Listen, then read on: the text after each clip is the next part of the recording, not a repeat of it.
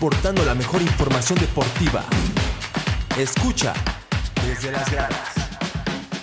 Hola amigos, sean bienvenidos a un nuevo programa, su programa, mi programa, nuestro programa en las gradas. Aquí estoy con el gusto de siempre, dando las mejores noticias de nuestro mundo favorito, el mundo deportivo. Con mucha información tendremos poderosísima Liga MX, Champions League, Fórmula 1 y muchísimas cosas más, así que no se despeguen que las vamos a empezar a analizar en cualquier momento. Pero bueno, sin más preámbulos, vámonos a arrancar con el repechaje de la Liga MX. Eh, terminó el torneo, terminó un fugaz y extremo y muy rápido torneo. Todo esto por la Copa del Mundo que ya sabemos. El América se consolida de líder con 38 puntos seguido de Monterrey con 35, Santos con 33, Pachuca con 32, Tigres con 30, Toluca con 27, Cruz Azul con 24, el Pueblota de mis amores 22, Guadalajara 22, León 22, Juárez 19, y Necaxa 19. ¿Por qué les estoy mencionando estos equipos? Porque así terminó la tabla, así acabaron las posiciones y vamos a dar paso al repechaje del fútbol mexicano y se jugará de la siguiente manera. Tigres recibirá al Necaxa, que es el quinto contra el doceavo. Toluca recibirá a Juárez que es el sexto contra el onceavo. La máquina cementera de la Cruz Azul recibirá a León y Puebla recibirá a las Chivas del Guadalajara. Partidos bastante interesantes. Recordar que es a un solo juego. En caso de empate se van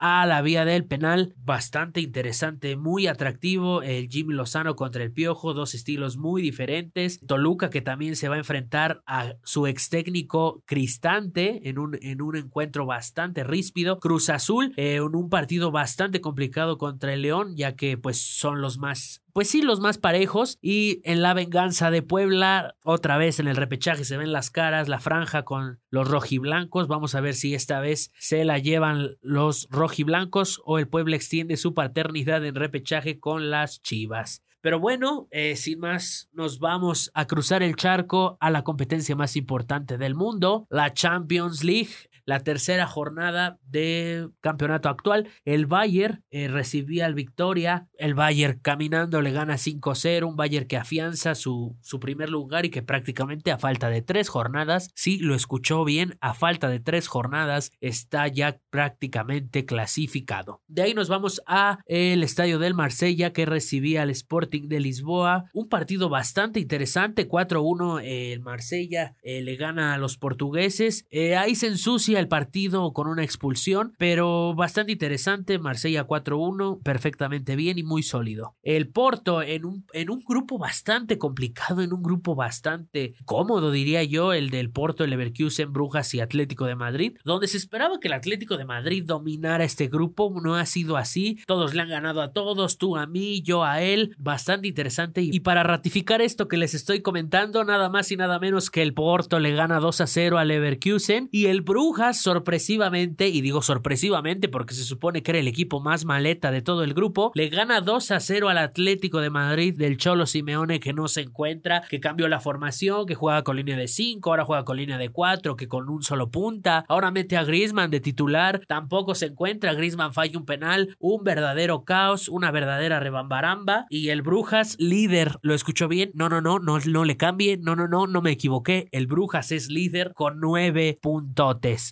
9 puntotes y el Atlético de Madrid con 3 hundido en el fondo del grupo. No huele, apesta a Europa League. Pero de ahí, hablando de cosas que apestan, y digo, lo digo con todo el respeto del mundo, el Napoli le mete una reverenda goliza al Ajax de mi Edson Álvarez y mi Jorge Sánchez, mis queridos mexicanos que no pudieron hacer absolutamente nada para que el Napoli les pasara por encima. 6 a 1, sí, 6 a 1. Eh, Chucky Lozano debe estar muy contento, su equipo le pasó por encima al Ajax. El Ajax tomaba ventaja 1 por 0, muy apenas iniciando el partido, cuando el Napoli como que le activaron el chip, le cambiaron el modo como a Buzz Lightyear y pam y pam y uno tras otro y el Napoli se lleva 6 de visita, bastante bueno, bastante interesante y muy muy muy bueno para el equipo italiano. Qué bueno y en lo personal me da mucho gusto que, los equipos italianos eh, repunten en la competencia más grande de Europa porque hace mucho que no se ven a los equipos italianos peleando tan férreo. Pero bueno, de ahí nos vamos a un juego bastante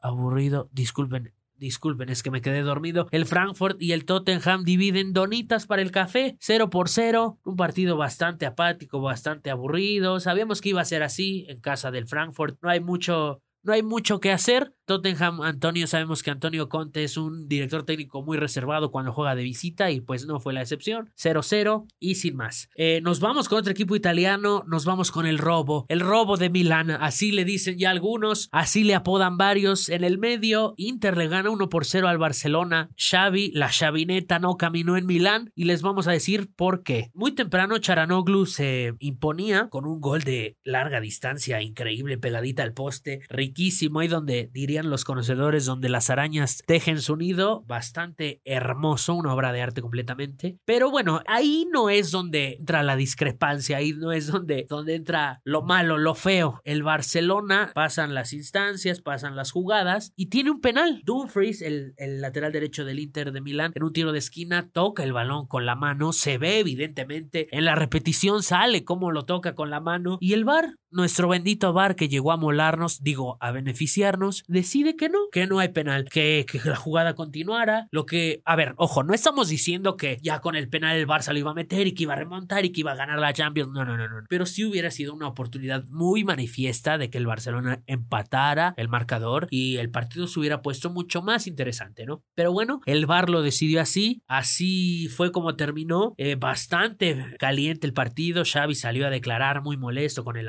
arbitraje, obviamente los aficionados del Inter van a decir que no es penal, los aficionados del Barça van a decir que es el robo del siglo, pero bueno, se lo dejamos a testimonio de usted, a testimonio de ustedes que son los que nos escuchan y ya saben que pueden llegar y escribir los comentarios haciéndonos llegar diciendo si era penal o no era penal. Pero bueno, de ahí nos vamos a algo más amable. Liverpool le gana 2-0 a Rangers de Escocia, un Liverpool bastante convincente en la Champions League, no podemos decir lo mismo en la Premier, pero en la Champions League lo viene haciendo bastante, bastante bien. Luis Díaz dando clases de cómo se debe jugar al fútbol, una gran promesa el futbolista colombiano. Pero de ahí nos vamos a un tema bastante triste y cambio rotundamente mi, mi manera de, de, decirlo, porque en Indonesia hubo un percance, hubo lo que no nos gusta retratar y, y decir, hubo violencia. Así es otra vez el deporte más hermoso del mundo, se ve, se ve ensuciado por, por sangre, por, por violencia, por golpes, por muertos, desgraciadamente, 131 fallecidos, eh, y más de 400 heridos, lo que es el reporte oficial hasta el día de hoy. Bastante triste. Sabemos que en esos países el fútbol se lleva a otro nivel, el fútbol es bastante importante, bastante interesante, pero así no, así no creo que es reprobable en cualquier tipo, en cualquier liga, en cualquier país. El deporte que sea la violencia no está bien, cada quien tiene su equipo, hay que respetarlo, pues no podemos estar perjudicándonos solo porque no compartimos el mismo ideal. Pero bueno, eh, esperamos que, que, todo salga bien. Digo bien entre comillas, que haya una solución, que se tomen medidas, cartas en el asunto, que actúe quien tenga que actuar y pues absolutamente reprobable, pero bueno.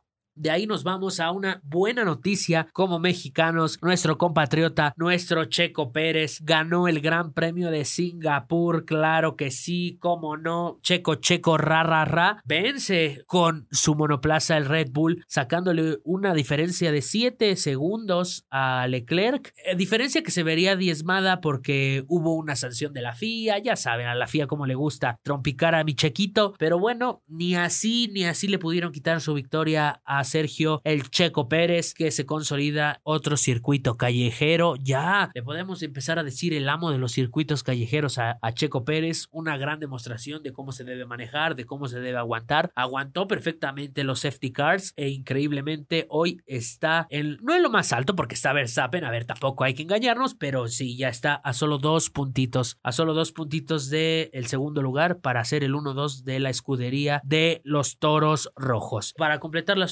posiciones, Leclerc en segundo lugar, Carlos Sainz en tercero, Lando Norris de McLaren, una excelente carrera de Lando Norris, bastante sobresaliente en cuarto lugar y Daniel Ricciardo en quinto lugar por la escudería McLaren. Verstappen y Hamilton tuvieron bastante percances, tuvieron choques y acabaron en noveno y en séptimo respectivamente. Pero bueno, sin más, esta fue toda la información por el día de hoy, un programa bastante nutrido, bastante interesante. Muchas gracias por escucharnos, espero escucharnos y sentirnos en próximas emisiones. Recuerden que yo soy Carlos, yo estoy encantado de la vida de hacer este programa para todos y todas y todes ustedes. Mi nombre fue Carlos, lo reitero, bye.